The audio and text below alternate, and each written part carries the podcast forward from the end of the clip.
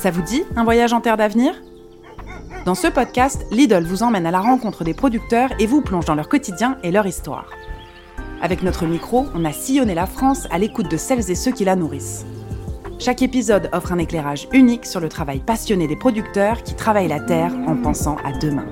Sans l'agriculture, personne ne pourrait être là sur cette planète, donc je pense que c'est quand même un bien essentiel et une chose à part entière qu'il faut qu'on défende à tout prix. Aujourd'hui, on a rendez-vous avec Kylian, éleveur de vaches charolaises. Bonne écoute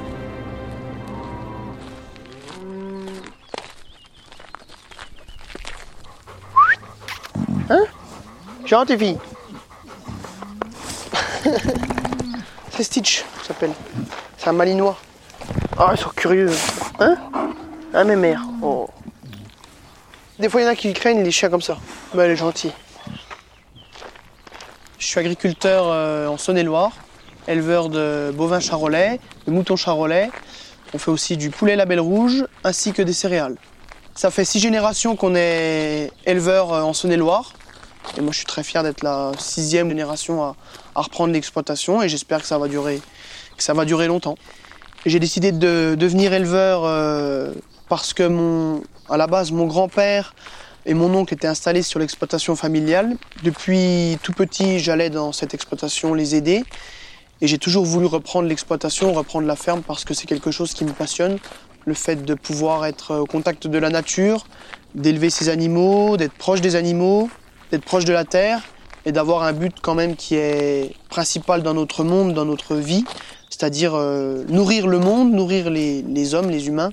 Je suis installé depuis bientôt 4 ans, depuis euh, la fin de l'année 2019, à la sortie de mes études.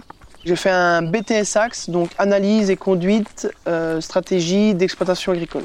Ce BTS, il sert à approfondir son savoir sur l'agricole, sur la gestion d'une entreprise agricole, sur la gestion d'une ferme, tout en réalisant des stages tout au long de l'année, dont un stage à l'étranger qui nous permet une certaine ouverture d'esprit sur le monde qui nous entoure. Que je me suis installé, en fait, la ferme que j'ai repris euh, se laissait. J'avais pas vraiment prévu de m'installer directement, même si j'en avais l'envie. C'est vraiment l'opportunité qui a fait que. Après, mon père et mon oncle, on en a toujours parlé. Euh, bah, on va dire, euh, c'était toujours prévu que je m'installe, mais on savait pas quand, parce que eux deux avaient une exploitation qui tournait déjà bien. Ils arrivaient à un rythme de croisière, comme on l'appelle. Le poids que j'ai eu sur les épaules de reprendre l'exploitation, même avec eux, il faut arriver à trouver sa place. Après, j'ai pris le risque d'y aller. C'est pas facile tous les jours, il y a des hauts, des bas, mais je pense que ça en vaut la peine et, puis on verra bien par la suite. Je pense que c'est en bonne voie.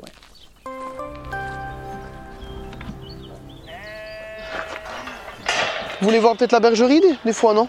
Moi, il y a des mouches, hein, je vous préviens. Ah, venez, ouais. Voilà, c'est les agneaux, c'est encore plus mignon il y a deux mois quand c'est comme ça. Là, ils commencent de grossir, c'est encore pas pareil, mais.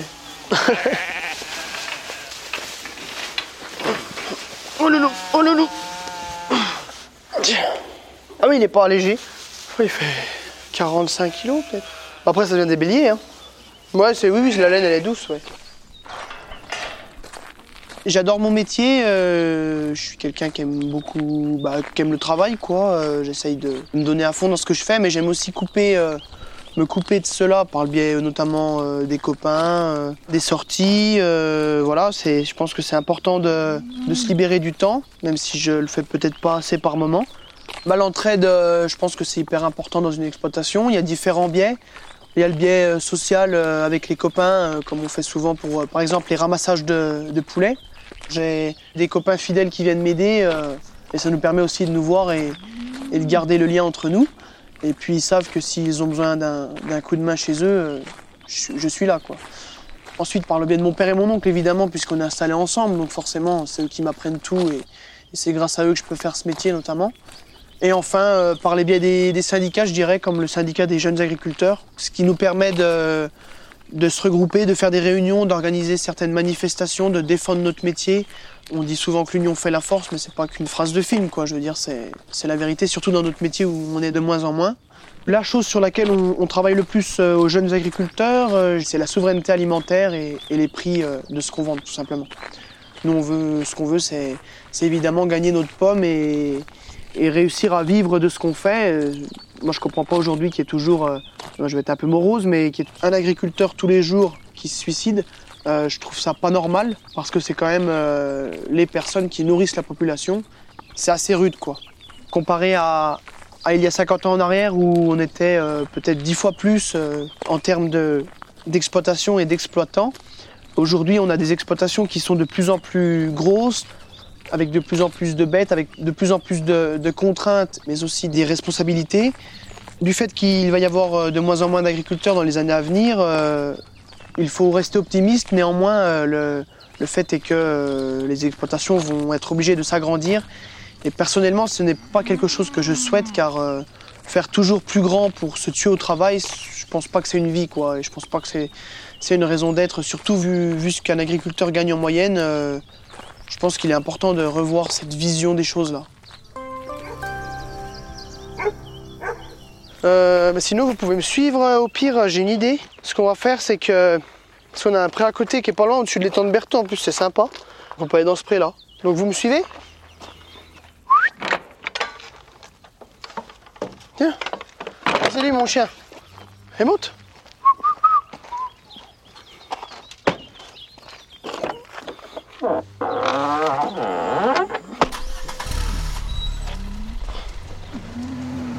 Chaque agriculteur euh, a la possibilité de vendre en label rouge un bovin qui ira dans un magasin Lidl. Et ça, je trouve que c'est vraiment super. Et j'espère que Lidl jouera le jeu jusqu'au bout. Moi, j'espère le dire dans, dans 30, 40 ans, si je suis toujours là, euh, avant ma retraite, euh, dire bah voilà, mon fils ou, celui qui aura repris mon exploitation peut vivre de son métier. Le fait que je me retrouve sur les sacs Lidl au salon de l'agriculture, ça n'a pas vraiment changé ma vie et puis c'était pas le but. Moi, j'ai accepté dans le but de partager une image, on va dire, assez positive du métier. Et puis cette image que Lidl donne permet quand même à, beaucoup d'agriculteurs de, se retrouver là-dedans et, aussi au grand public de voir que bah, les agriculteurs, c'est pas des, vieux paysans avec un accent tout pourri au fond de la campagne qui sortent pas de chez eux et, et qui connaissent pas la, vraie vie comme ils l'appellent, même si on pense que la vraie vie, nous, elle est là.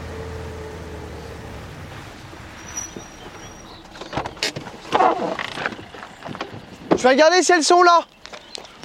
Viens, viens, viens. Viens, viens, viens.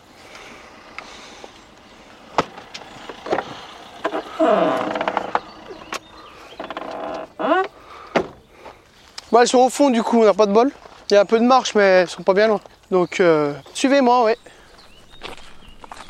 Aujourd'hui, il faut savoir qu'on est de moins en moins à, faire ce métier et, et ça va pas aller en s'arrangeant parce qu'en Saône-et-Loire, par exemple, on a environ dans les 5 ans à venir 1000 euh, éleveurs ou un peu plus qui vont partir en retraite pour environ 100 installations par an. Donc c'est-à-dire 30 éleveurs euh, sur 5 ans, euh, donc on va dire à peu près 150 éleveurs qui vont s'installer pour 1000 départs en retraite. Donc clairement on va avoir des exploitations qui vont, qui vont être énormes et, je pense qu'il va y avoir un gros problème au niveau bah, évidemment des banques, des, ressources nécessaires pour reprendre ces fermes. Mais le problème principal, ça va être le, manque de personnel et le manque d'installer. Et, et j'espère qu'on va remédier à ça dans les années à venir, mais c'est vrai que c'est un sujet ultra pressant dont on ne parle pas assez. Et pourtant, il en va de notre souveraineté alimentaire. Et, je pense qu'on s'en soucie euh, pas assez en France. C'est seulement quand les gens verront qu'ils mangent bah, des, choses pas bonnes qu'ils se rendront compte de l'importance des agriculteurs. Et, c'est tout le temps comme ça. C'est quand on voit que les métiers disparaissent ou que certaines choses disparaissent qu'on dit ah bah c'était mieux avant quoi. Aujourd'hui, s'installer euh, pour un jeune, il faut être motivé, mais c'est s'engager pour l'avenir, défendre ce métier, défendre euh, bah, déjà en premier lieu son exploitation, arriver déjà à ce que ça marche sur sa ferme, se battre pour le bout de gras, comme on dit chez nous, et, puis ce métier-là, c'est un nid à projet, donc euh, les projets se font pas tous malheureusement, mais c'est bien d'en avoir même s'ils se réalisent pas parce que ça permet de vivre sa vie à fond et puis je pense que c'est ça qui nous maintient en vie aussi dans notre métier. Viens, viens Viens, viens, Je pensais qu'elles m'a motivé. Oh, j'aurais dû prendre un seau, j'y ai pas pensé. Un seau d'aliments, des fois, elles viennent, ça les attire. Ouais, c'est. Ouais, c'est. Toujours fait ça, quoi. C'est pour les appeler, quoi. Si j'ai un truc à dire aux, jeunes, aux gens de mon âge qui savent pas trop quoi faire, qui sont un peu perdus dans leur vie, bah c'est de descendre une semaine à la campagne ou d'aller chez un voisin, d'aller voir le voisin agriculteur et, de découvrir ce métier parce que pour moi évidemment c'est le plus beau du monde et, et comme je le disais au début, c'est celui qui permet quand même de nourrir la population. On est H24 en contact avec la nature. Certes, c'est pas facile. On a beaucoup de défis à relever. Mais ce serait une bêtise de, se dire oh non j'y vais pas, c'est trop compliqué. Euh, ça, ça coûte pas cher, ça coûte rien de tenter le coup, quoi, de, juste de tenter un stage ou, de rester deux jours chez un agriculteur pour voir le, travail qu'il fait et, la beauté du métier. Ah c'est une vache ça. Oh non le taureau il est plus gros. Bah il fait le double. Hein. Tiens il viens, viens. Vous venez d'écouter Terre d'avenir, le podcast de Lidl produit par La Toile. Si comme nous, vous avez aimé cet épisode, n'hésitez pas à laisser des commentaires et à le partager. À bientôt pour un nouveau voyage en Terre d'avenir.